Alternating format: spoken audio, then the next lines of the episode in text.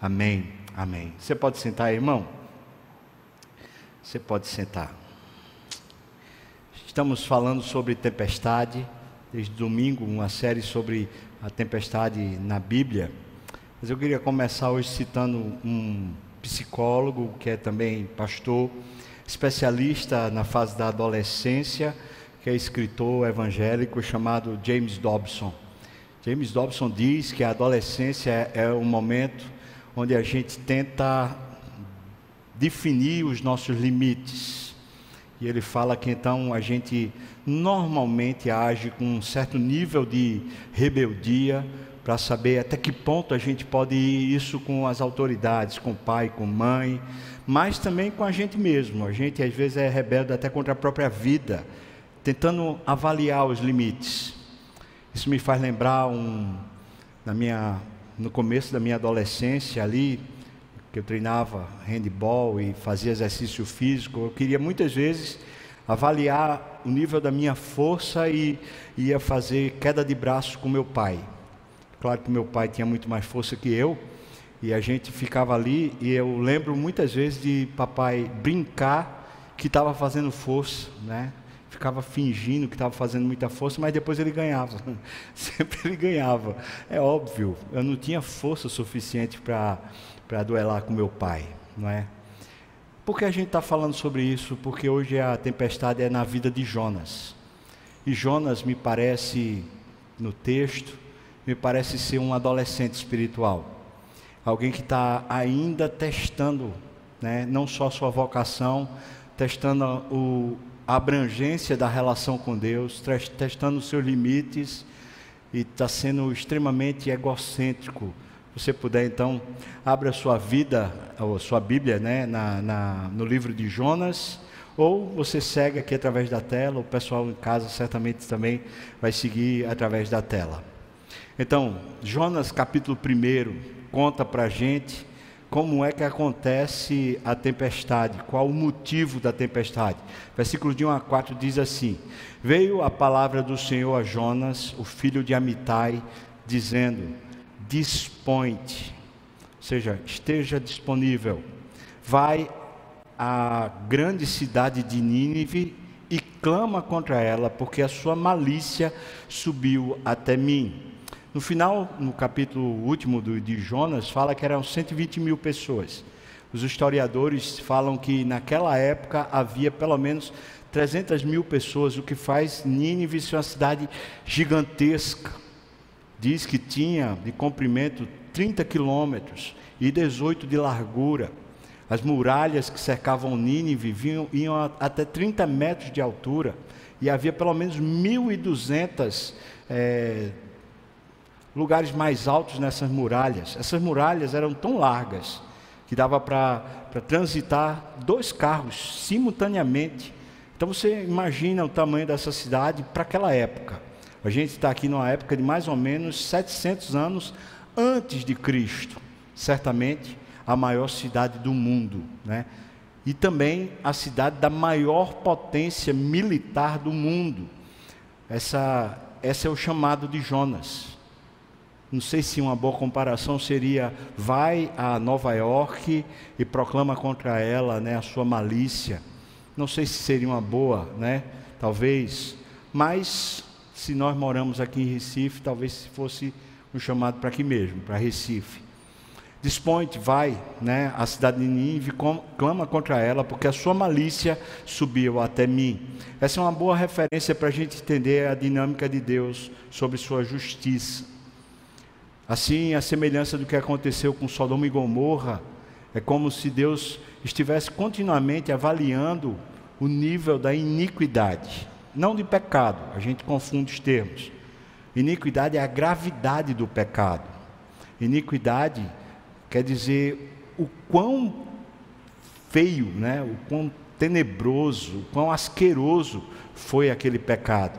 Então está dizendo que a, o nível da iniquidade subiu até o céu, chegou até o Senhor. Versículo 3: Jonas se dispôs, veja ele testando o limite. Jonas se dispôs, mas se dispôs para fugir da presença do Senhor, como se fosse possível. Ele é profeta. E aqui eu quero trazer uma, uma palavra que eu acho que é muito importante. A palavra Jonas significa pomba. E ele parece agir contrário àquilo que o nome significa. Uma pomba é simples, a Bíblia diz, né, para ser simples como as pombas. A pomba é um animal normalmente dócil, tanto que habita no meio das praças, no meio das ruas. E você vai pelo relato de Jonas, Jonas não é nenhuma das duas coisas, nem é dócil e nem é simples. Ele é egoísta e é egocêntrico. E a gente vai vendo isso à medida que o texto vai passando. Então, em vez de ele se dispor a se submeter ao chamado de Deus, ao projeto de Deus, ao plano de Deus, o que é que faz Jonas? Ele se dispõe para fugir. Aqui está o prenúncio da tempestade na vida de qualquer ser humano. É pessoa que conhece a Deus, sabe quem Deus é, já vive, já serve a Deus, sabe o que é que Deus quer de si e resolve ir por outro caminho talvez como uma adolescência espiritual, ainda testando até que ponto Deus suporta, como se a gente tivesse uma queda de braço com Deus. Esse é Jonas, ele se dispôs para fugir da presença de Deus para Tarsis. Tarsis fica na Espanha, e Tarsis, pela profecia que havia na própria palavra, Tarsis era o lugar onde não havia Deus. Ou seja, Deus nunca tinha chegado lá no sentido do Evangelho ou da palavra ter chegado lá. Então Jonas tá, escolheu Tarsis porque Tarsis era não só o fim do mundo conhecido, mas também era o lugar onde não havia Deus. Então ele parece estar querendo viver uma vida agora totalmente independente de Deus. E tendo descido a Jope, achou um navio que ia para Tarsis. Aí veja como os verbos são colocados pagou, ele pagou, fez questão de pagar né, a sua passagem e ele embarcou. Foi ele que legitimou a sua rebeldia. Eu vou fazer. E embarcou no barco, né, nesse, nesse cruzeiro lá, para ir com eles para Tarsis, para longe da presença do Senhor. Aqui é que a gente vê a infantilidade desse homem. Né? É um profeta, deveria ser maduro mas como um profeta pode imaginar que ele vai para longe da presença de Deus? Se sabe, se ele sabe, ele, ele declara isso, que é o Criador do céu e da terra. Então é uma infantilidade, para não dizer uma imbecilidade que ele está cometendo. Ele não vai fugir da presença de Deus, mesmo que ele vá, para os confins da terra. Versículo 4: Mas o Senhor, veja, o mais é uma forte adversativa, né? Mas o Senhor lançou sobre o mar um forte vento e fez-se no mar uma grande tempestade, e o navio, navio estava a ponto de se despedaçar. Então, irmãos, claramente o texto não deixa dúvida que, de, diferente das outras tempestades que a gente já estudou né, nessa série, aqui é uma tempestade causada pela desobediência. É uma intervenção de Deus na vida desse profeta por causa da sua imaturidade, da sua infantilidade. Ele está agindo contra aquilo que ele sabe que é correto. E ele está agindo contra o seu próprio nome, a sua própria identidade. Ou seja, ele não é aquilo que parece, nem para si mesmo ele é. Então ele começa a incorrer nesse fluxo contrário a Deus e Deus diz: "Eu vou dar um, eu vou dar um stop em você, eu vou dar uma parada em você", não é? é Deus lança a tempestade. Tempestade nesse caso é fruto da desobediência. E o texto não revela só isso, revela também, especialmente no último capítulo, capítulo 4, que Jonas tinha um sério problema de rebeldia, e isso causava ira. Veja o que é que está no versículos 3 e 4 do capítulo 4 de Jonas: diz: Peço-te, pois, ao Senhor, ele falando para Deus, tira-me a vida, porque melhor me é morrer do que viver. Veja o grau de, de tempestade que esse homem tem no coração. E o versículo 4: E disse o Senhor: é razoável essa tua ira? Quem define o sentimento que está dentro do coração de, de Jonas é Deus. Deus é quem está perguntando para ele, escancarando, escancarando o que é que está acionado dentro dele: a ira, a revolta. e ele está pedindo a Deus a morte por causa dessa indignação. Ou seja, o limite dele é um limite tão infantil que ele está arriscando a própria vida falando com Deus nesses termos. Então, melhor é morrer, melhor é morrer. Vamos seguindo. Capítulo 1, primeiro, no versículo 5, começa a contar a narrativa dessa tempestade. Né? Então, os marinheiros, cheios de medo, clamavam cada um ao seu Deus e lançavam ao mar a carga que estava no navio para o aliviarem do peso dela. Estão tomando a providência que pode, oram, tomam iniciativas para ver se, se o barco fica bem, né? Jonas, porém, veja a situação de Jonas na sua rebeldia. Jonas, porém, havia descido ao porão e se deitado e dormia profundamente. Posso dizer que Jonas se entrega por causa da ira, por causa da sua infantilidade espiritual, ele se entrega à tristeza, ele se entrega a um sono de fuga. É claro que esse, esse lugar não é um lugar fácil nem bom de se dormir, mas ele está num nível, num nível de estresse, de raiva, que ele diz: Eu vou fugir da realidade e vai dormir. Versículo 6. Chegou-se a ele o mestre do navio, e veja que Deus usa isso, né? Confronta ele e, e lhe disse: Que se passa contigo? Tipo assim, como assim? Tu está dormindo, agarrado aí no sono? Levanta-te, invoca o teu Deus. Ou seja, todo mundo está tomando providência, só você que, que parece não percebe que tem uma tempestade. Aqui eu queria explicar o que é está acontecendo com Jonas, por causa daquele capítulo 4. Jonas tem uma tempestade maior dentro dele do que a circunstância exterior. E é por isso que ele não está nem aí. Porque ele tem um, um problema muito maior dentro dele. O problema é que ele não admite Deus como Senhor da vida dele. Ele sabe ele conhece, ele chama Deus de Senhor, de Criador, mas ele não admite essa soberania de Deus, especialmente não admite essa soberania de Deus quando Deus quer que ele faça aquilo que ele não se dispõe a fazer. Mas Deus continua sendo soberano. E é, é isso aqui que gera uma tempestade imensamente grande dentro do coração de Jonas. Então aqui a gente tem uma tempestade fora, na vida, as circunstâncias adversas, né? E bem adversas, mas a gente tem uma tempestade pior dentro da, do coração do profeta, né? O cara está confrontando ele, mas não, não é o único. Veja que Jonas também é confrontado nos versículos de 7 a 10. E diziam uns aos outros, os marinheiros: Vinde lancemos sorte para que saibamos por causa de quem nos sobreviveu este mal. E lançaram sortes, e a sorte caiu sobre Jonas. Então eles disseram para Jonas: Declara-nos agora, por causa de quem nos sobreveio este mal. Que ocupação é a tua? Veja que isso é uma confrontação de Deus. Está usando gente que nem conhece a Deus. Está dizendo assim: Você é o que finalmente? O que é que você faz da vida? E esse cara é profeta. Você acredita? Tipo assim, é um cara que deveria conhecer a Deus, conhecer a voz de Deus, discernir o caminho de Deus. Que ocupação é a tua? O que é que tu faz da vida, cara? O que é que tu faz? Ele continua: De onde vens? Qual é o teu berço? Qual é o teu aprendizado? Continua: Qual a tua terra? A terra que ele habita, que Jonas habita, as montanhas de Gileade, é óbvio. É promessa de Deus, conquista de Deus para esse povo. Tudo aqui tem uma relação direta com Deus. Tudo, tudo na vida de Jonas tem uma relação direta com Deus.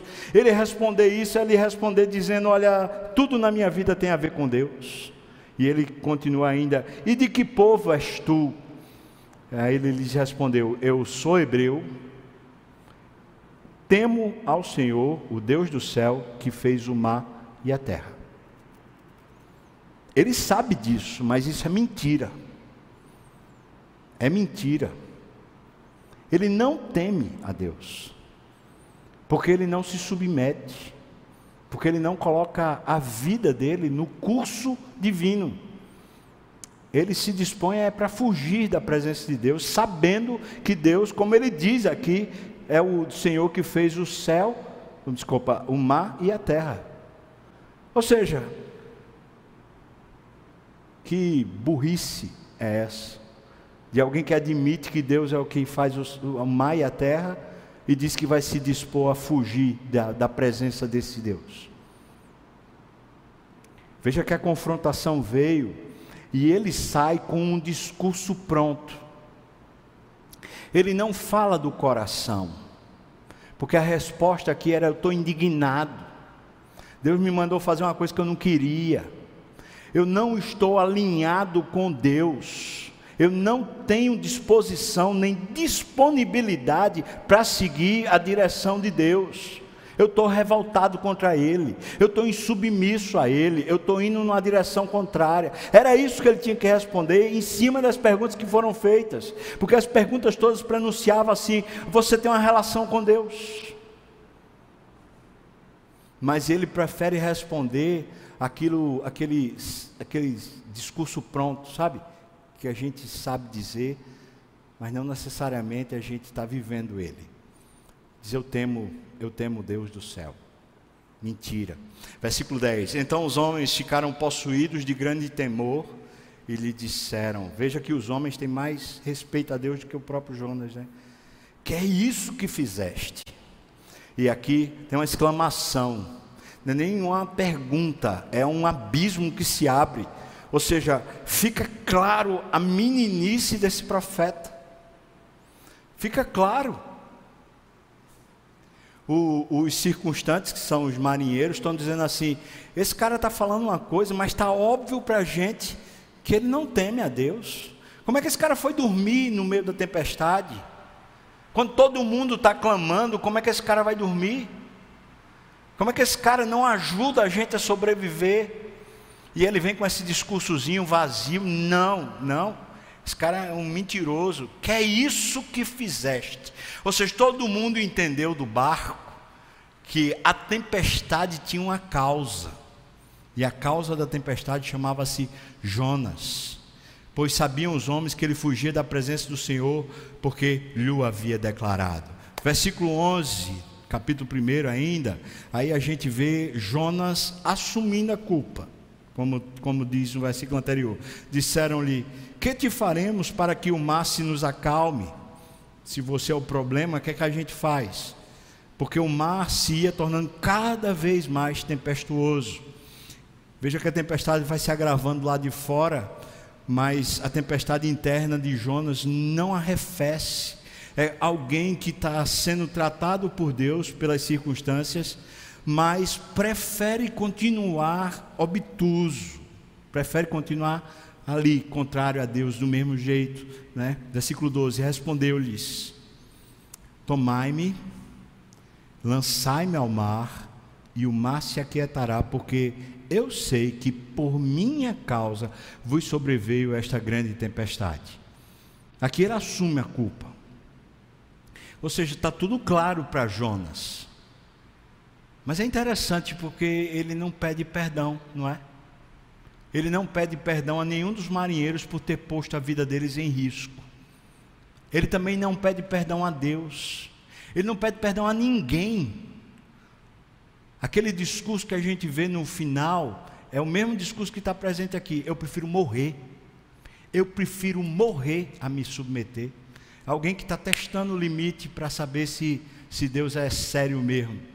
Então, diz aqui o versículo 13: Entretanto, os homens remavam, esforçando-se por alcançar a terra, mas não podiam, porquanto o mar ia se tornando cada vez mais tempestuoso contra eles. Então, eles clamaram ao Senhor e disseram: Veja o temor desses homens: Ah, Senhor, rogamos-te rogamos que não pereçamos por causa da vida deste homem, e não faças cair sobre nós este sangue quanto a nós, inocente, porque tu, Senhor, fizeste como te aprouve.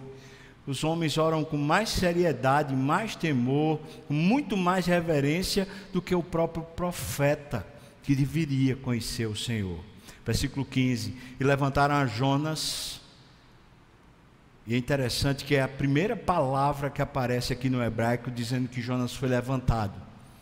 Veja que ele foi levantado pelos ímpios pelos que não conhecendo a Deus tinham mais temor do que o próprio Jonas que conhecia Deus. Por que eu falo isso? Porque de onde ele veio da Galileia, ele teve que descer até Jope, onde ele pega o barco. E na direção que ele ia era sempre descendo. Ele desce da terra para o barco e do barco ele desce para o porão para ir dormir. Agora é a primeira vez que aparece Jonas sendo levantado, ou seja, ele está numa descendência, descendente cada vez maior, e agora de repente pegam ele e agora lançam ele no mar. E cessou o mar da sua fúria. É quando a gente chega no capítulo 2. No capítulo 2, a gente encontra a oração de Jonas. E a oração de Jonas, no meio da tempestade, é a oração de alguém que está revelando a Deus o seu coração, a sua fúria, a sua tempestade. Veja, a gente revelar para Deus que a gente está indignado ou que a gente está com problema, não quer dizer que a gente mudou de atitude. Quer dizer só que a gente agora conhece a situação que está nos tornando tempestuosos. Versículo 1 do capítulo 2 de Jonas, né? Então Jonas, do ventre do peixe, orou ao Senhor seu Deus e disse: Olha, na minha angústia, veja, veja que é tudo é tudo a partir de si, né? Não tem nada a ver com Deus. Na minha angústia eu clamei ao Senhor e Ele me respondeu do ventre do abismo. Veja, veja onde é que ele está se percebendo. Ele está se sentindo no inferno. E é isso que é a palavra no hebraico. No ventre do abismo eu gritei e tu me ouviste a voz. Pois me lançaste, olha a expressão, no profundo no coração dos mares. Ele está dizendo assim: eu fui, eu fui colocado lá no fundo, eu só fiz descer até agora. E as, a corrente das águas me cercou, e todas as tuas ondas e as tuas vagas passaram por cima de mim. Sabe o que Jonas está dizendo na oração? Eu reconheço que o Senhor está me tratando. Eu reconheço que a tempestade que o Senhor me enviou é, é para me tratar. Eu estou reconhecendo que o Senhor está fazendo esse negócio acontecer comigo. Veja o versículo 4. Então eu disse: Lançado estou diante, de, diante dos teus olhos. Tornarei porventura a ver o teu santo templo. Essa expressão do santo templo para um hebreu que vivia naquela época é: Eu por acaso poderei de novo ter intimidade contigo? Eu poderei ainda estar junto de ti. Veja que ele diz: Lançado estou de diante de ti. Irmãos, eu pergunto para vocês aqui: é, o que é que ele queria indo para Tarsis? Não era esse o alvo dele? Não era esse? Ele não estava indo para ficar longe de Deus, para uma terra que não conhecia Deus? Não era essa a ansiedade de Jonas? Agora ele achou finalmente o que ele queria. Agora veja que lugar é esse que ele queria estar lançado da, da presença de Deus. Ele, ele descreve, ele diz: Eu estou no inferno, eu estou no lugar mais profundo do mar, eu estou é, no, no, na pior profundeza, eu estou cercado. É assim que eu estou, mas é claro, alguém que conhece a Deus, alguém que já provou, já desfrutou de Deus, se age dessa maneira, a sua alma só faz sucumbir. É óbvio. É óbvio. O inferno toma conta da alma. E o inferno esquenta a gente. E faz essa ira que Jonas estava sentindo se tornar pior cada vez mais. Ele continua. Versículo 6 diz: Desci até os fundamentos dos montes. Veja de novo: Desci até a terra, cujos ferrolhos se correram contra mim para sempre Contudo, fizeste subir da sepultura a minha vida, ó Senhor, o meu Deus. Agora, não são os ímpios que estão levantando Jonas. Ele mesmo está dizendo: O Senhor é quem está me fazendo subir. Mas Jonas parece aquela pessoa, como falei, um adolescente, né, que está testando limites. Ele sobe e desce, ele sobe e desce. Ele busca Deus para subir. Mas as atitudes deles são sempre contrárias, ele só faz descer. Então está aqui, ele diz, ele mesmo diz: Fizeste subir da sepultura a minha vida ao Senhor meu Deus. Versículo 7.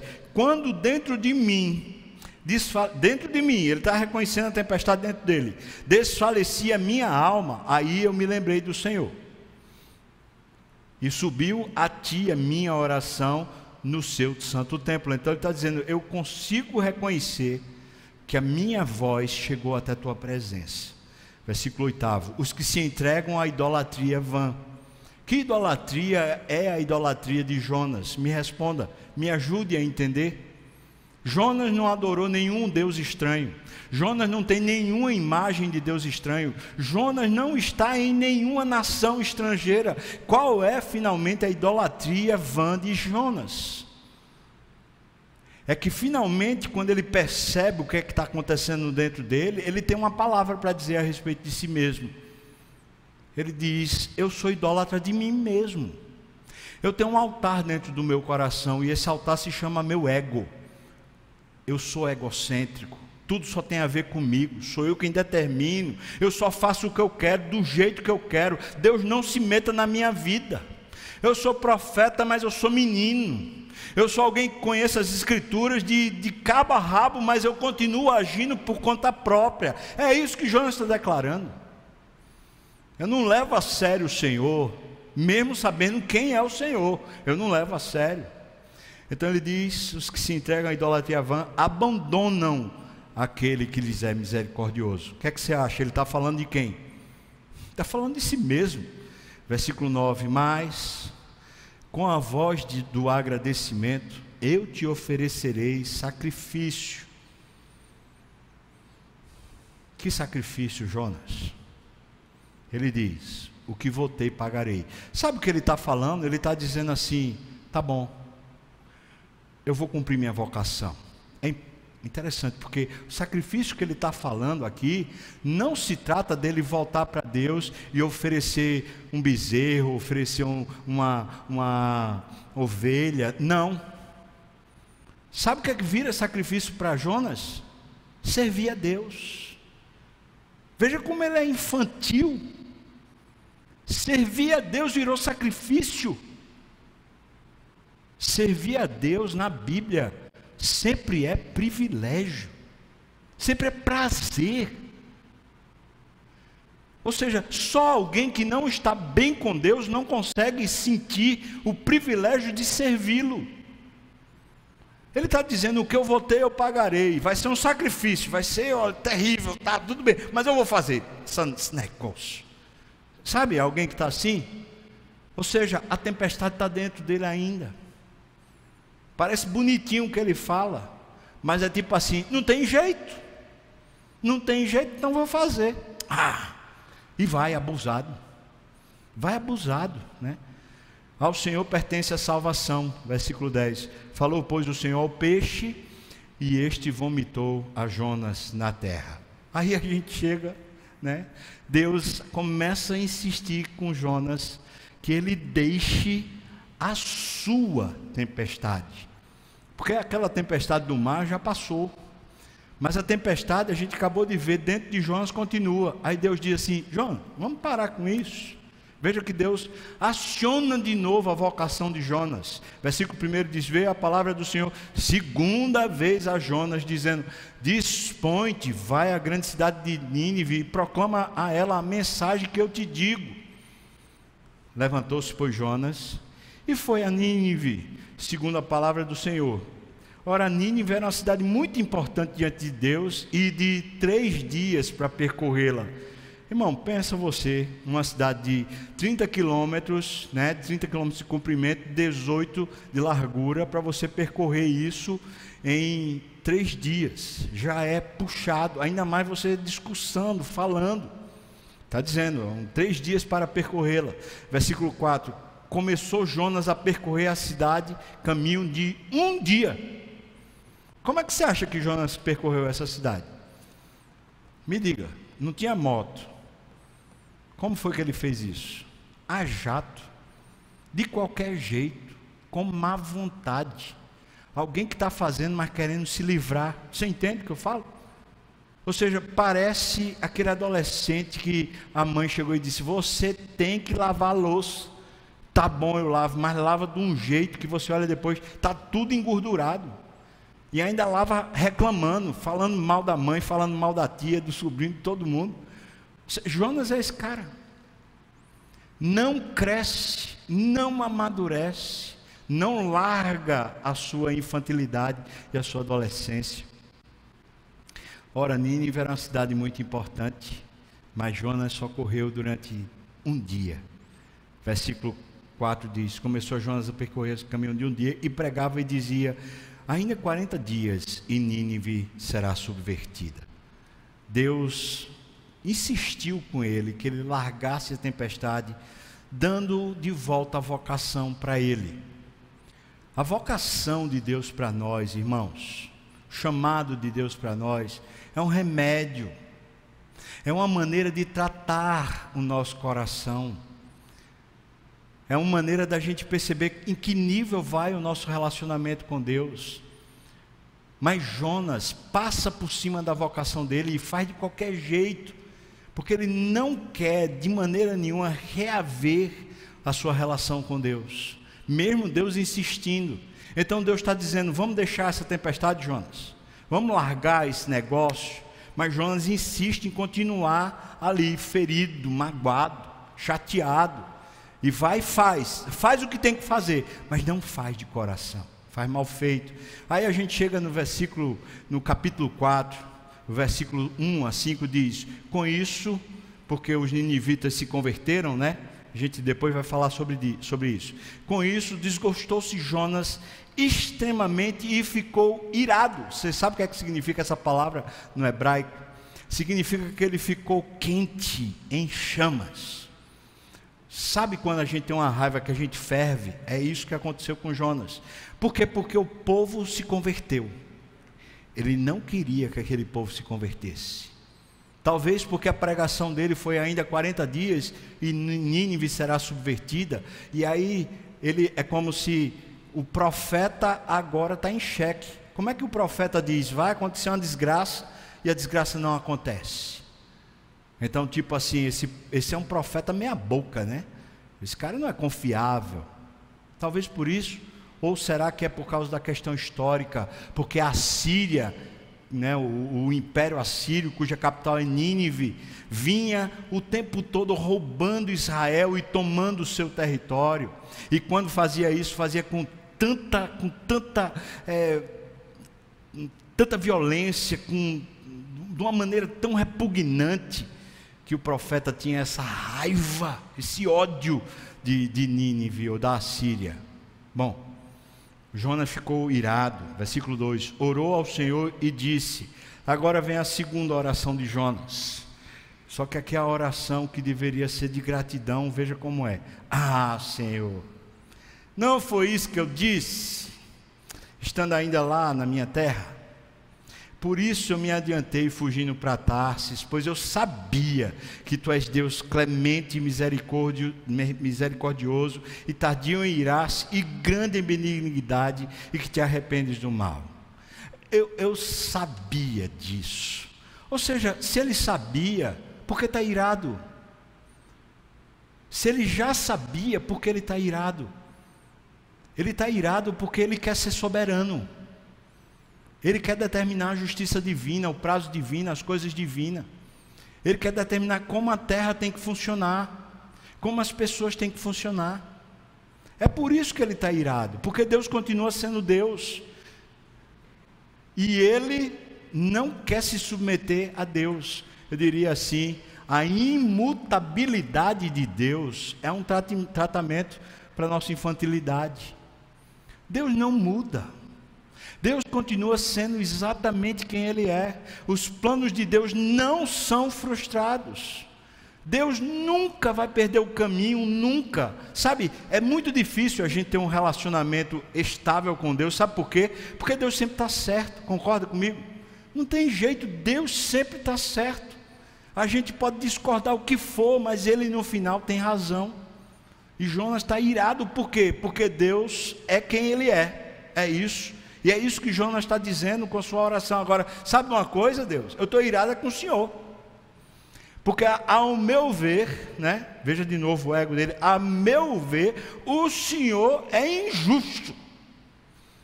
O Senhor é infiel com o povo de Israel. Como é que o Senhor faz um negócio desse? Fazer esse povo se converter ao Senhor e ser salvo? Por isso me adiantei fugindo para trás. É por isso que eu queria estar longe da sua presença. É porque eu não admito o Senhor ser do jeito que o Senhor é. O Senhor deveria mudar para ser meu amigo. Acontece isso. Quando a gente é imaturo espiritualmente, é isso que acontece. Mas o texto segue, né? Ele diz assim, versículo 3: Peço-te, pois, ó Senhor, tira-me a vida, porque melhor me é morrer do que viver. Perceba ele afrontando, testando os limites. Só que ele está brincando com o dono da vida, que pode matar. E disse o Senhor: É razoável essa tua ira? Veja o que diz o versículo 5. Então Jonas saiu da cidade. Sabe o que aconteceu com aquela oração? Deus perguntou para Jonas, sabe o que, é que Jonas fez? Ah! Diga se não é um adolescente. Ah! Quero falar sobre isso não. Sai, abusado. Eu, se é que falou, se é que falou alguma coisa, porque o texto diz que ele simplesmente saiu da cidade. Foi embora, abusado, chateado, tipo assim, ah, não admito isso não, o senhor agora vai ter que lidar comigo do, do meu jeito, do jeito que eu sou. Versículo 5: Então João saiu da cidade, assentou-se ao oriente da mesma, e ali ele fez uma enramada. Essa parte no oriente da cidade era uma parte mais elevada. Então ele escolheu um lugar para ficar observando dali. Ele faz um alojamento bem típico né, de um transeunte. Ele pega ali os galhos, as coisas que tem, para proteger-se apenas do sol. Né? Faz uma enramada. E veja o que acontece com Jonas aqui, que é a mesma coisa que aconteceu com ele dentro do barco. E repousou debaixo dela. Toda vez que Jonas está com ira, sabe o que, é que acontece? Toda vez que ele está invocado, ele vai fugir. Em vez dele servir, em vez dele se dispor, ele quer fugir. Vai dormir. Não é que ele é preguiçoso, não, porque você vê o cara que correu né, 30 quilômetros em um dia. Esse cara é um maratonista, ele não é preguiçoso, não. Mas sabe o que, é que ele é? É rebelde. Ou seja, esse cara vai de novo dormir. Poxa vida, toda vez que você fica enfesado, você quer fugir da vida, você quer fazer do seu jeito. Foi lá, fez o lugarzinho dele, disse: Eu vou ficar aqui. Vou. Se abusou, foi dormir. Repousou debaixo dela, à sombra, até ver o que aconteceria à cidade. Tipo assim, Deus vai mudar de opinião. Eu falei que ia, a cidade ia ser subvertida, agora Deus vai ter que cumprir. Então, versículo 6. Então fez o Senhor Deus nascer uma planta que subiu por cima de Jonas para que fizesse sombra sobre a sua cabeça a fim de o livrar do seu desconforto. O final do texto diz: Jonas, pois, se alegrou em extremo por causa da planta. Você percebe? O cuidado de Deus, mesmo para uma pessoa insubmissa, também é tratamento. Às vezes, no meio dessa tempestade, Deus dá um regalo, dá um conforto, mostrando para ele: Eu amo você, cara. Sai dessa raiva, volta para mim, eu amo você, eu não estou intrigado com você, não, é você que está intrigado comigo. Mas sabe o que é impressionante? O texto diz assim: Jonas se alegrou em extremo por causa da planta. Perceba, Jonas não vê Deus, irmãos, porque ele deveria se alegrar em extremo por causa de que Deus cuidou de mim, concorda? Ele deveria chegar e dizer: Deus providenciou um cuidado comigo, oh, louvado seja Deus. Não, ele se alegra com a planta. Para ele não existe Deus agindo, só existe Ele. Ele é o centro do começo, meio e fim. Ele é tudo. E aí veja o que, que, que ele faz. Com aquilo que não tem valor nenhum. Entenda, né? Planta tem valor, mas eu estou falando assim, em relação a tudo que se está tratando, a planta é um mínimo. Aí ele se alegra ao extremo. Sabe, eu vou fazer uma aplicação aqui. Somos nós muitas vezes que estamos assim, revoltados com Deus, e aí a gente se alegra com coisas mínimas. A gente se alegra com um carro que a gente compra, a gente se alegra com uma conquista profissional, com um título, a gente se alegra com, sei lá, alguma vitória que, a, que o time da gente teve. A gente vai se alegrando com coisas que não são realmente importantes na vida da gente. É como se a gente dissesse, pelo menos isso eu, eu, eu mereço, né? Eu mereço um regalo. Sabe, Jamie Houston escreve que a gente tem, normalmente, a gente tem comportamentos compensatórios. Quando a gente está muito frustrado, especialmente frustrado com Deus, então a gente busca regalos, coisas mimos para a gente se satisfazer, tipo assim, ah, o que eu precisava para ser feliz era, era de uma viagem, era de um carro, era de uma casa nova, era de um, sei lá, um, um emprego novo, uma situação nova. Às vezes a pessoa quer mudar até de família, né? Uma nova esposa, um novo marido. É isso. Jonas é um menino instável. Deus é imutável, mas Jonas é totalmente instável. É o cara que começa descendo, ele sobe porque Deus levanta ele, Deus desafia o tratamento para que ele comece a crescer espiritualmente, mas ele reage contra. Ele disse: Eu não vou crescer, eu vou continuar sendo dono da minha vida. Deus, é o melhor, deixe sua ira e aprenda a se alegrar com Deus. Mas aí o texto continua. Versículo 7 a 11 do capítulo 4. As circunstâncias mudam e eu vou dizer para você que circunstâncias negativas certamente são também tratamentos de Deus. Versículo 7 diz: Mas Deus, no dia seguinte, ao subir da alva, enviou um verme, o qual feriu a planta e esta secou. Em nascendo o sol, é a primeira coisa ruim, a planta seca. Em nascendo o sol, Deus mandou um vento calmoso oriental. Tem um nome desse vento. Diz que esse vento, quando chega nessa região, nem os pássaros suportam, eles fogem. Porque ninguém aguenta esse vento. Sabe aquele vento seco? Quem já esteve aqui no sertão, no tempo de calor, que dá aquele vento, você disse, era melhor que não ventasse. Porque o vento parece que está trazendo um bafo do diabo, assim, em cima de você. Né? Quem aqui já viu a experiência sabe que é. Esse aqui é pior do que aquele, irmão. Esse vem com terra, vem, vem destruindo você. Deus vem. Acabou-se a planta para proteger, e agora vem um vento calmoso oriental o sol bateu na cabeça de Jonas de maneira que ele desfalecia. Tratamento de Deus. Pelo que pediu para si a morte. De novo, Jonas. Cara, você não aprende, velho. Ou é do seu jeito ou você quer morrer, ou é do seu jeito ou você quer dormir, ou é do seu jeito ou você foge. Cara, que é isso? Amadurece, se disponha a vida pode ser linda. Esse cara, irmãos, presta. Esse cara foi o, o profeta usado por Deus para o maior avivamento da história humana. Mas ele não consegue se alegrar com nada de Deus. Porque o mundo dele é ele. É o ego, é a vontade. Então diz, versículo 8: e nascendo o sol, o vento oriental bateu, de maneira que desfalecia pelo que pediu morte para si, dizendo: Melhor me é morrer do que viver. Então perguntou Deus a Jonas, de novo: É razoável essa tua ira por causa da planta? E ele respondeu: É sim. É razoável a minha ira até a morte. É como se fosse aquela queda de braço que eu falei. Ele está brigando com Deus. Você acha que ele vai sair vitorioso quando? Versículo 10: Tornou o Senhor, tens compaixão da planta, que não te custou trabalho, a qual não fizeste crescer, que uma noite nasceu e uma noite pereceu.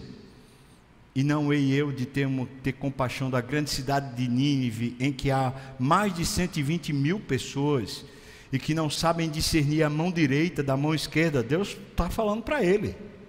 Você deveria saber discernir as coisas, que você é profeta, cara. Você é de Israel, mas esses caras aqui não sabem de nada. E também muitos animais. O livro acaba aqui e a gente vai voltar para essa pergunta no final. Mas antes da gente chegar até o final, vou dizer para você: Deus usa a tempestade, apesar de Jonas. Deus usa a tempestade no texto apesar do profeta, apesar do crente, né, Deus usa a tempestade para trazer salvação à terra. E em dois momentos a gente vê isso claramente. Jonas capítulo 1, versículo 16 diz: Temeram, pois, estes homens, os marinheiros, em extremo ao Senhor, e ofereceram sacrifícios ao Senhor e fizeram votos. Sabe o que o texto está mostrando para mim e para você? É que Deus não depende da gente. Deus não depende da nossa voluntariedade, do nosso amor a Ele. Na verdade, o trabalho de Deus é justamente para nos moldar. Quando Deus nos dá uma tarefa, é para moldar o nosso coração. E não para que a gente tenha sucesso na obra. Porque Deus não quer que a sua obra tenha sucesso, porque Ele faz a coisa acontecer de qualquer jeito. Sabe quem é que Deus quer que tenha sucesso? Você e eu. Então, quando Ele nos chama para alguma coisa, é para a gente dar certo.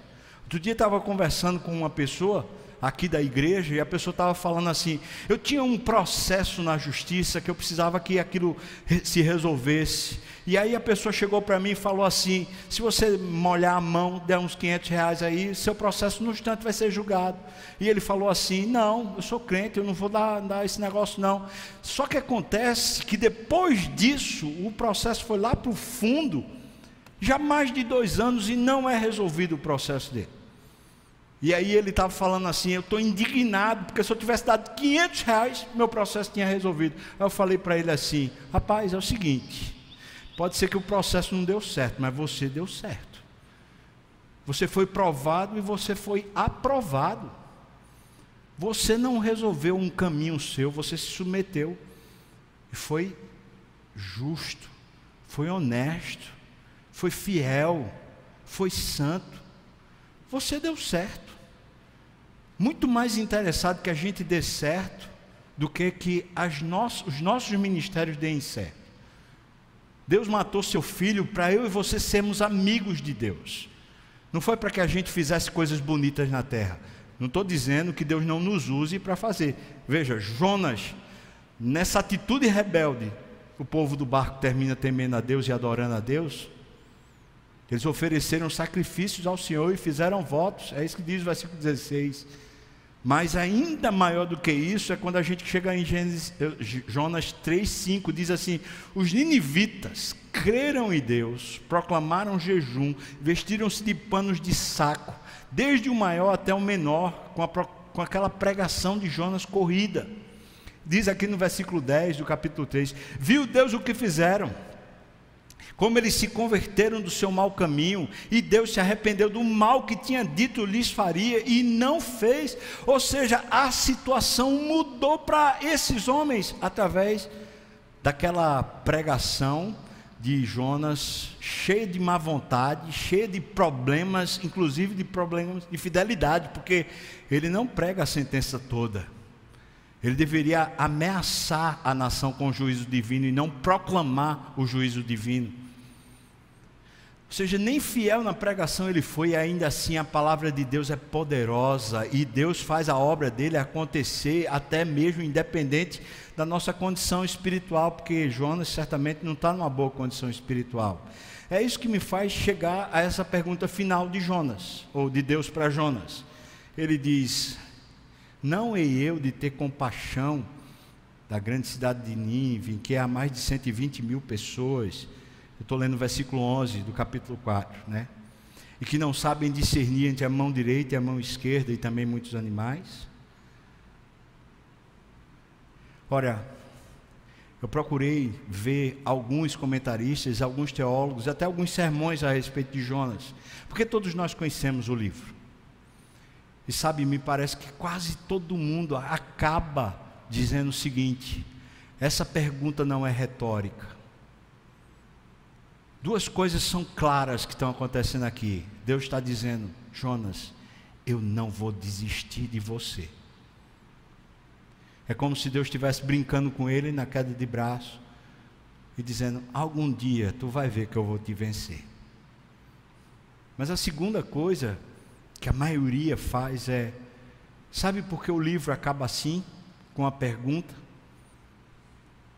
Para que esse livro seja um livro reflexivo e não apenas um livro de história. Para que ao final do livro, quando a gente lê, a gente começa a indagar: será que eu tenho sido menino, um adolescente espiritual? Mesmo sendo um pastor, mesmo sendo presbítero, diácono, mesmo sendo crente há 300 anos, mesmo sendo filho de crente, estou na igreja desde quando era pequenininho. Será que eu tenho sido um adolescente egocêntrico, rebelde, constantemente procurando os limites para ver se Deus ainda me ama, se Deus ainda me quer? Faz a obra do Senhor relaxado, não faz de bom grado, constantemente foge daquilo que Deus está chamando constantemente se aborrece, fica irado, amuado, sem graças, sem gosto, sem disposição, sem vitalidade, perdendo o fluxo da vida. Mesmo quando Deus faz grandes coisas, a pessoa continua chateada, amuada. A pergunta de Deus para Jonas é: Você acha que você tem razão, cara? É essa a pergunta de Deus para Jonas. Põe tudo em perspectiva, porque Deus está dizendo assim: aquilo que tem importância, as vidas, que precisavam ser salvas, para você não vale nada. Agora, uma árvore que eu fiz crescer e eu fiz morrer, para você vale a sua alegria, um emprego, um carro, uma casa, vale a sua alegria quando tem o mundo todo precisando de Cristo para a salvação. Deixa eu perguntar para você, né, quem está na internet aí assistindo, mas aqui quem está também no auditório. Como você avaliaria Recife? Você acha que é uma cidade que está aos olhos de Deus assim com malícia subindo até os olhos dele? Como você avaliaria os governantes, as, as forças e os poderes instalados dentro de Recife? Como você, você avaliaria? Não precisa de ninguém agora. Precisa de resgate essa cidade. Eu não estou falando da gente fazer boas obras, eu estou falando de salvação. Precisa.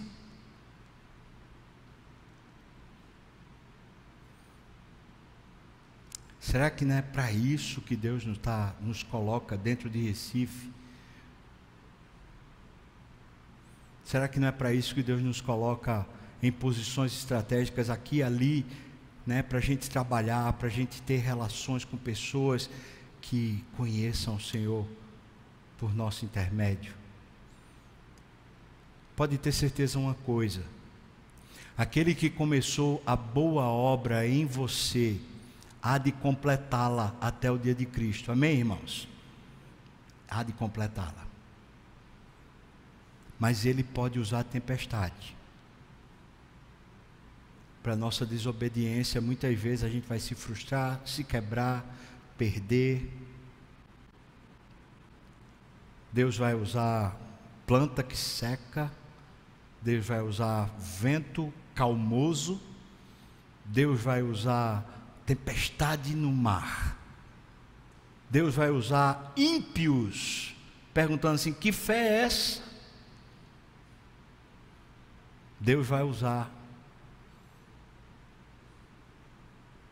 confrontações, vocação, situações negativas, regalos, presentes de Deus para tratar a gente a fim de que a gente amadureça, para que a gente não seja só menino na fé. Não pense que o sacrifício de Cristo foi para você simplesmente participar da igreja. O sacrifício de Cristo foi para você ser amigo de Deus.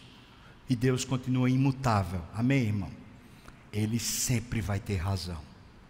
Deus continua tendo a sua vida na mão dele. Ele sabe todos os dias da sua vida. Ele sabe o dia da sua morte. Ele sabe por que criou você.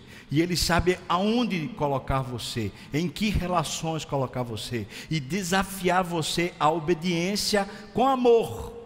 Não aquela obediência que está lá no capítulo 3 de Jonas, que vai, mas vai com má vontade, aborrecido. Uma obediência com amor, com privilégio de servi-lo, servir a Deus no mundo. Lá fora onde a briga está acontecendo, onde os inimigos de Deus estão se levantando e falando mal de Deus, onde eles ferem a dignidade da igreja, eles ferem a dignidade da santidade de Deus. Deus nos chama para isso. O que é que você responde para Deus? Eis-me aqui, Senhor, me trate, me corrija, me ajude a crescer espiritualmente, me dá paz, alegria em vez de dessa ira o tempo todo tem que ser do meu jeito. Amém, irmãos? Vamos orar? Convidar o pessoal do louvor para vir para cá para a gente orar.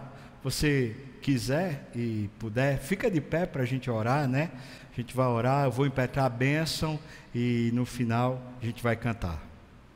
Obrigado, Deus, pela tua palavra que é viva, eficaz, ela penetra na nossa alma, ela dissipa ilusões, ela nos corrige, ela nos levanta, nos anima, nos fortalece, nos instrui, é lâmpada para os nossos pés, é aquela que faz a nossa alma se regalar.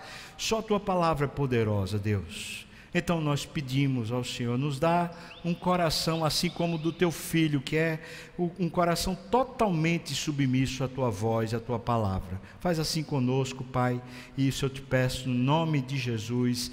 Amém.